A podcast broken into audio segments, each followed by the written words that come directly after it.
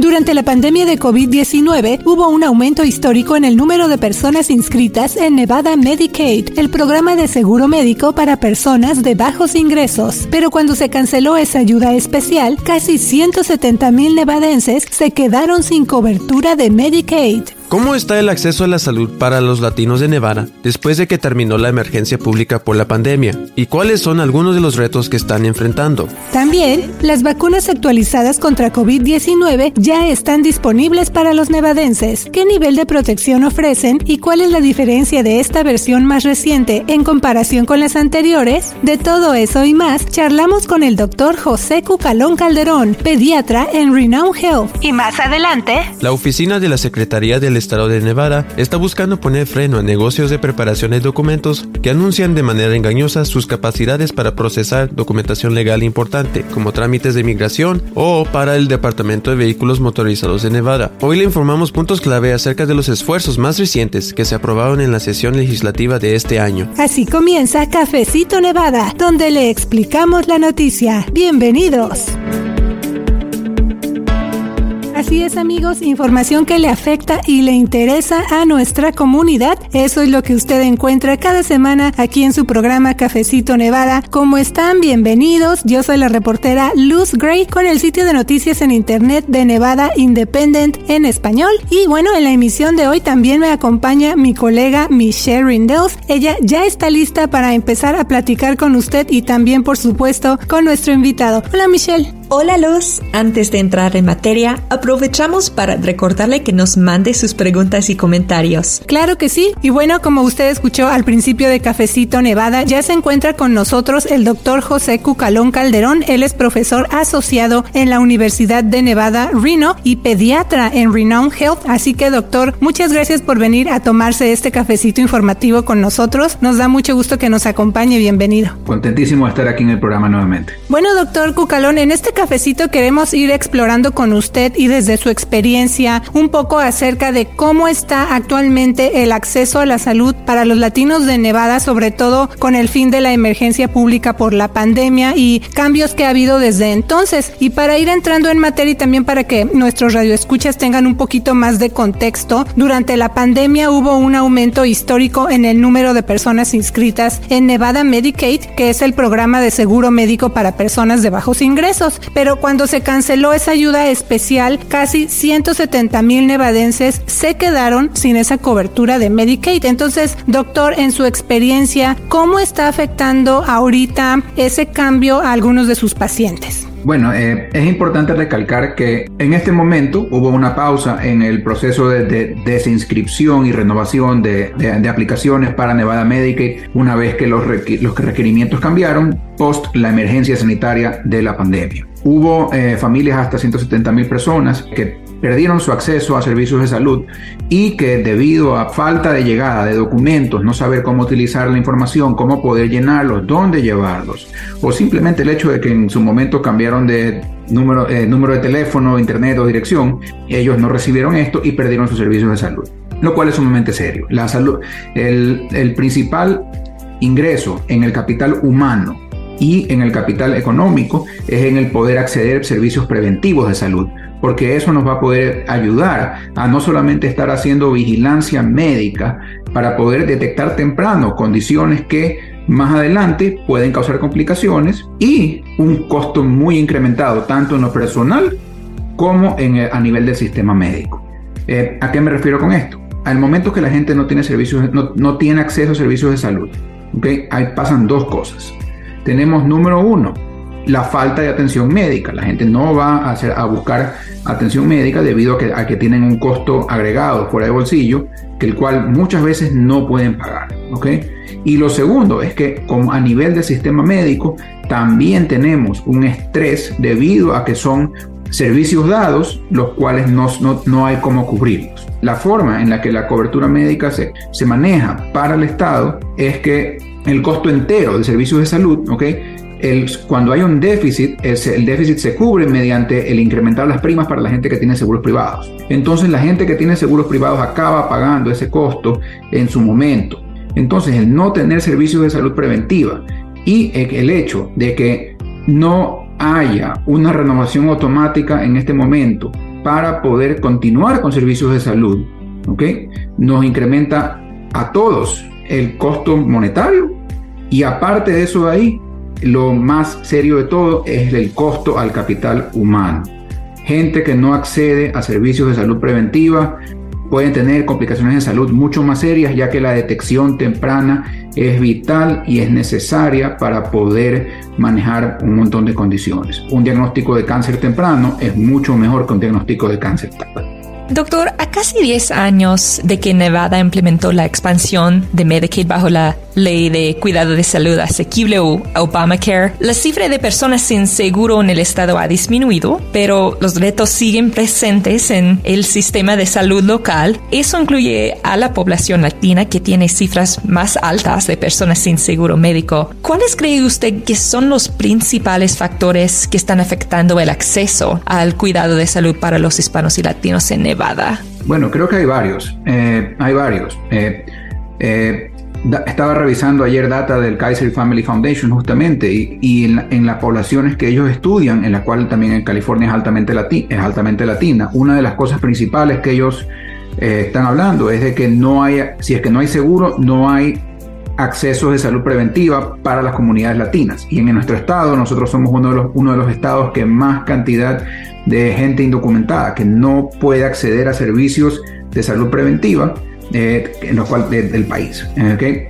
Esto es, eh, eh, es importante recalcar, ya que Incluso en recientes sesiones legislativas, la, última justamente, hablamos acerca del HOPAC y justamente este, esta era la brecha de servicios la cual queríamos cubrir para poder cubrir ese déficit y para poder dar, hacer lo correcto, dar medicina preventiva a gente que no tiene acceso para esto. La otra barrera es que obviamente si contamos con gente que puede tener eh, barreras educativas, barreras de, barreras de lenguaje, eh, en que sepan exactamente cómo manejar el sistema médico eh, en, un, en, otro país, eso no es tan fácil.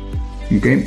Y eso no es tan fácil. Generalmente el sistema médico, una de las cosas que, que, yo veo, hablo y, vivo todo el tiempo es que cuando estamos manejando el sistema médico, especialmente está todo enfocado en el poder, obviamente, dar un servicio, ¿ok? pero la forma del servicio está, está orientada a cómo facturar y a cómo mantener el servicio eh, eh, rentable, en vez de ser un reflejo sobre la población que se está tratando de servir. Estamos tratando de mejorar eso de ahí todo el tiempo, pero eso también es importante reconocer. Y tercero, hay que ver también de dónde viene la comunidad latina nuestra comunidad latina en el estado de Nevada es excesivamente heterogénea. La gran mayoría son gente que viene de México, pero dentro del mismo país de México, el país es excesivamente heterogéneo. La gente no tiene características en común y viene de múltiples diferentes poblaciones. Yo en este momento tengo una, tengo una, tengo varias familias en mi clínica que hablan a musgo y español es el segundo idioma o el tercer idioma y no y y justamente todo el tiempo estamos hablando acerca de cómo poder darle servicio mejor. Con este idioma ni siquiera sé si es que hay un idioma escrito en el cual se puede traducir las cosas y entregarles información para que puedan actuar sobre eso. Entonces, eso es otra barrera, en lo multicultural que es Latinoamérica. Y el hecho de que en la gran mayoría de estos sitios de aquí, ¿okay? tal vez, especialmente mientras más gente que no vive en ciudad o más gente rural o con nivel educativo, eh, con nivel educativo bajo, ¿ok?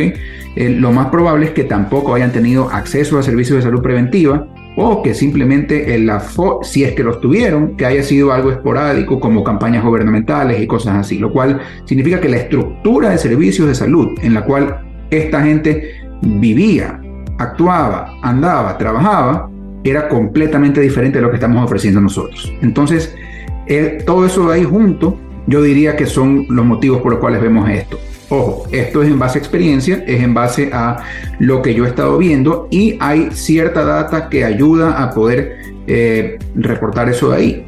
Pero eso, todo eso de ahí es un, es un, son temas de estudio en este momento. Tenemos otra, otra, otras consideraciones, como hay diferentes estigmas también, especialmente para, servicios para acceder a servicios de salud mental, eh, lo cual muchas comunidades que, que, se identifican como minorías en los Estados Unidos no, quieren no, no acceden. La latina es una principal, eh, es una de las principales en eso de ahí.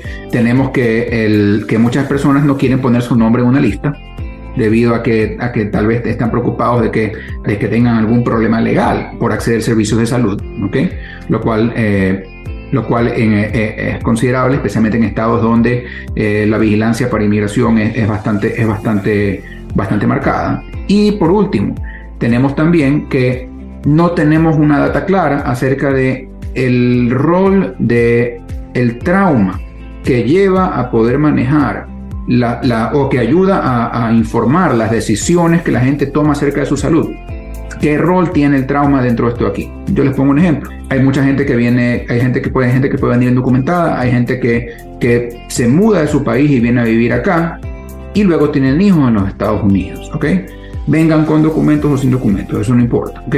Pero número uno, el hecho de estar lejos de su familia ya puede ser un evento traumático. Y de ahí lo segundo es que si es que han tenido que han entrado al país de forma eh, de una forma eh, escondidos esperando que, que, por algún motivo les caiga el peso de la ley. Eso también es bastante traumático. Y eso de ahí se centra en la persona tratando de mantenerse resguardado y estando en un estado de alerta completo todo el tiempo lo cual puede llevar a, que las personas no quieran buscar servicios de salud por eso. Todos esos temas son temas que, se, en este momento se están estudiando, pero lo principal es que los latinos son excesivamente heterogéneos y probablemente todas esas cosas juntas se unen en el centro y varían un poco en cómo la gente utiliza esos servicios de salud, eh, para eh, dependiendo de dónde vienen, cuáles son sus experiencias vividas, y también eh, qué tanto lo consideran necesario o, lo o, consideran que es un riesgo-beneficio en caso de que no quieran dar su información. Sí, todo eso está contribuyendo definitivamente. Y también justo eh, hablando del tema de que, bueno, terminó ya la emergencia de salud pública por la pandemia, pues están saliendo datos recientes, ¿no? Y un reporte precisamente reciente indica que Nevada descendió en las clasificaciones nacionales de salud debido a largas esperas y escasez de médicos. Doctor, ¿qué soluciones o cuáles serían algunas que sugiere usted para abordar esa falta de médicos aquí en el estado? Bueno, hay, algunas, hay, algunas, yo justamente estoy trabajando en varias, de, en varias de ellas. La primera es el poder entrenar a, entrenar médicos, ¿ok? en, diferentes, en diferentes especialidades, los cuales conozcan y practiquen todo lo que es humildad cultural y conozcan que, eh, que los determinantes sociales de salud y las diferentes cosas que los pacientes necesitan son todas varían, ¿ok? Y que uno no es la autoridad en, que, en cómo las personas utilizan servicios de salud. Uno trabaja dentro de una estructura, pero las personas que vienen a buscarnos a nosotros, ellos son la autoridad acerca de por qué hacen las cosas. Y el poder reconocer que nosotros también tenemos que aprender de ellos es importantísimo. En este momento eh, soy el director de la rotación de, español en encuentros médicos, justamente en UNRMED, eh, en el cual estamos, justamente esos son los preceptos que estamos tratando de reforzar. El hecho de que nuestros estudiantes de cuarto año tengan una lectiva bajo supervisión con médicos bilingües, ¿ok? En la cual ellos puedan tener la experiencia de poder practicar el aprender de sus pacientes y el poder encontrar formas en las cuales puedan navegar tanto la barrera del lenguaje, la aplicación del español en medicina, más el hecho de que también hay que reconocer cuando hay oportunidad para poder lograr eh, recomendar cambios, tanto en lo personal como en la parte institucional, como en la parte sistémica, como en la parte política, porque todo esto va de la mano. Hay también, eh, al momento que lanzamos el capítulo de Nevada del, de la Asociación Médica Hispana, eh, hace un par de años atrás, lo lanzamos con la, con la intención de que, lo, de que, en primer lugar, médicos latinos y personas en salud que son latinos eh, tengan una fuente de apoyo y también de, entrenamiento para liderazgo, lo cual puede llevar a que ellos consideren quedarse en una comunidad y se vean representados eh, dentro de esa comunidad con alguien más, ofrecer, eh, ofrecer mentorship, ofrecer mentores eh, y el poder lograr fomentar que gente vea que si es que se vienen a entrevistar de acá y son latinos, que sí hay un grupo de gente que está en este momento tratando de velar por sus intereses y tratando de, apoyarlos en, que se muden acá y que sean exitosos estando acá. Obviamente esto también aplica para la gente que ya está aquí y que está colaborando con nosotros. Doctor, ¿qué tipo tipo de cambios le gustaría ver en las políticas públicas de Nevada para el campo de la salud, incluyendo para la comunidad latina? Bueno, yo no soy un científico de salud pública, entonces para mí eso, eso es un poquito difícil el poder contestarlo. Pero cosas que afectan mi día a día todo el tiempo, eh, yo le podría decir que, y esto va a beneficiar a todos, no solamente a los latinos, eh, es el hecho de tener, por ejemplo, un sistema, un sistema de, cobertura a través de Medicaid, eh, en el cual no tenemos que estar básicamente persiguiendo nuestra propia cola como, como médicos que cogemos, que vemos pacientes con Medicaid. ¿A qué me refiero con eso? A que, a que hay cuatro, cuatro eh, organizaciones de, manejo de salud dentro de Medicaid que manejan cada una de las carteras, más el de Fee for Service, que es el, que es el, pago, el, el de pago por servicio. Y cada uno de estas aquí, cada una de estas aquí decide qué medicinas, decide qué servicios, decide dónde, decide cuándo, decide qué forma, decide con qué número, decide todo de forma distinta y a veces me cambian las cosas dos veces al año. Entonces el momento de que, de que, de que el médico en sí, que es la persona que, que está, está haciendo esto todos los días, eh, tiene eh, dificultad para poder ver a los pacientes, ¿ok? Y poder mantener su cartera de pacientes y poder darles un servicio que, va a ayudar a que, a que no solamente accedan a medicina preventiva, sino que también a que puedan tener tratamiento médico cuando lo necesitan, en el momento que lo necesitan, lo antes posible, eso lo, se complica mucho. Luego el pago de, de servicios de Medicaid por servicio comparado con seguros privados no es lo mismo y es más, es más bajo.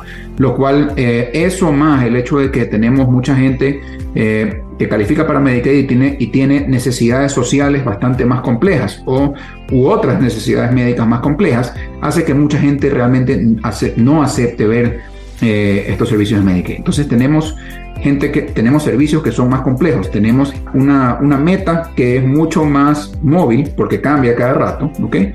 Eh, y también tenemos el hecho de que la complejidad de los pacientes es mayor sin representar un pago equitativo con la complejidad. Entonces, todo eso va junto. Son varios factores, ¿verdad? Claro, son muchos, hay varios factores. En la parte, en la parte de, de, sistemas de salud a gran escala, a mí me encantaría ver que eh, los sistemas de salud se, se estructuren y se reflejen en base específicamente en base a las necesidades de, que el paciente tiene y cómo el paciente vive, come, juega y hace todo, lo cual es difícil, es muy difícil, porque bien hay que mantener el, el sistema de salud eh, andando y, cubriendo costos y pudiendo, y pudiendo generar eh, los pagos para todo el mundo. Definitivamente, ese es un tema también, tal vez para otros cafecitos, doctor, pero ahora rápidamente me gustaría pasar al tema de que ya hay vacunas actualizadas COVID-19 disponibles para los nevadenses. ¿Qué nivel de protección ofrecen y cuál es la diferencia de esta versión más reciente en comparación con las anteriores? Bueno, la, la, versión actual, eh, la protección es similar, es, es similar, eh, pero la versión nueva es es más específica para crear inmunidad contra las variantes que están andando en este momento. ¿okay? Eh, la ERIS y las otras dos o tres que, hay en este momento, eh, que, son las que han estado incrementando en, proporción dentro de los Estados Unidos. Como siempre, lo que se debe esperar es algo de dolor en el brazo, ¿okay? y tal vez algo de malestar y fiebre, eh, máximo por 48 horas. ¿okay? la única, las únicas personas que no no se, que no se recomienda que se vacunen son las personas que tienen algún tipo de alergia, eh, o a la vacuna o a alguno de los componentes de la vacuna, pero de ahí eh, para, todo, para todo el resto de gente eh, está recomendada. muchas veces también hablamos acerca de vacunación comunitaria. Queremos proteger a nuestros abuelitos y bisabuelitos vacunando a los más chicos y los más chicos a partir de los seis meses también, tienen, también se les recomienda poder ponerlo. La otra consideración importante es que con vacunas de COVID es que ahora hay, se está comenzando a describir las diferentes cosas post-COVID. Por ejemplo, hay ahorita asociaciones de, infecciones de COVID de repetición con eh, incremento de, demencias, de demencia a edad, más temprana. Eh, esa es una de las asociaciones grandes que están saliendo. Hay también algo de data acerca de en niños eh, el incremento, lo mismo, infección por COVID recurrente, teniendo un un vínculo más alto eh, con diagnósticos nuevos de diagnóstico nuevo de diabetes tipo 1. ¿okay? Y estas son las cosas que se están viendo ahora. tenemos conocimiento de que hay viruses como el, H, como el virus, el papilomavirus o el, el virus del Epstein-Barr que pueden también, al tener infección, pueden llevar a incrementar el riesgo de cáncer más adelante. Y en este momento no sabemos eso para, para con, con el COVID, porque el COVID es algo nuevo. ¿Es posible? Totalmente, pero no lo sabemos. Obviamente, lo mejor es poder vacunarse, ya que con eso cortamos la transmisión, número uno. Dos, al no, el virus no cumplir el ciclo de salud, el ciclo de vida completo a través, de, a través del cuerpo de nosotros, no logra, no logra causar tantos cambios en nuestro cuerpo, ni, ni, el virus tampoco logra cambiar tanto. Entonces eso eh, eh, también puede evitar que el virus mute a algo más peligroso o algo peor. Entonces, eh, hay vacuna, aquí la vacunación ayuda a todo el mundo y es la, re, definitivamente es la medida de salud pública no solamente más exitosa, pero es la mejor también. Doctor, gracias por toda esa información tan útil. ¿Hay algo más que le gustaría agregar? Eh, les agradezco a ustedes por crear un espacio en el cual podamos hablar de, de este tipo de temas llegando a, a, a nuestra comunidad habla hispana aquí en, aquí en Nevada y, y realmente el, el buscar eh, siempre información basada en evidencia y también que tenga impacto social, eh, no solamente que es completamente necesario, sino que es lo correcto. Muchas gracias una vez más por haber venido a platicar con el público de Cafecito Nevada, doctor. Encantado de estar aquí cuando ustedes quieran. Muchas gracias, doctor. Y bueno, de allí nos vamos a pasar ahora a otro tema que también le mencionamos al principio de este programa y tiene que ver con que autoridades de Nevada siguen con su objetivo de ponerle freno a quienes anuncian de manera engañosa sus capacidades para procesar documentos legales importantes, a veces aprovechándose de las diferencias culturales que existen en lo que se conoce como un notario. O sea, aquí en los Estados Unidos ese concepto es diferente a muchos países de Latinoamérica. Y bueno, Recientemente, la oficina de la Secretaría del Estado realizó unas sesiones para informar a proveedores de estos servicios de preparación de documentos y también para responder a sus preguntas. ¿Cuáles son algunos puntos clave de esos cambios? Nuestra reportera Janel Calderón nos preparó este resumen. Vamos a escuchar la información.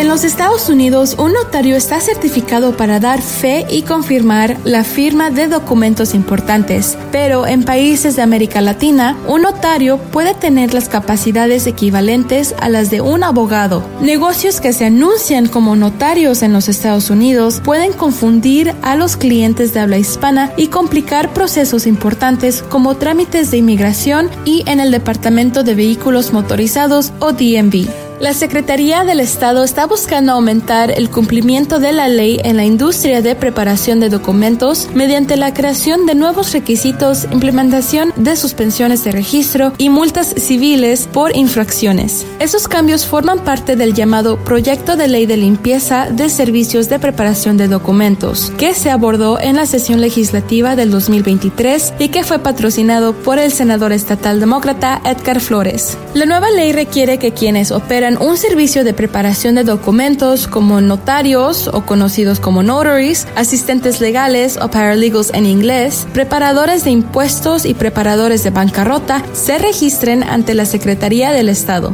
Los negocios también deben mostrar en su local o en su sitio de internet un certificado de registro ante la Secretaría del Estado, licencia comercial del Estado de Nevada y una declaración de que no son abogados ni están autorizados para proveer legal, ya que solo ayudan a completar documentos legales. También se requiere un contrato por escrito para prestar servicios a un cliente en inglés y en el idioma preferido del cliente si es necesario, que establezca los cargos por el servicio y los servicios que se proporcionarán. Muchas gracias por esa información, Janel. También gracias a usted por escuchar cada semana Cafecito Nevada. Recuerde que aquí le explicamos la noticia y también le ofrecemos historias de nuestra comunidad y mucha información que le interesa y le afecta. Que tenga una semana llena de éxito. Yo soy la reportera Luz Gray. Le mando un gran saludo y nos escuchamos la próxima semana aquí en Cafecito Nevada con The Nevada Independent en español. Nuestro estado, nuestras noticias, nuestra voz.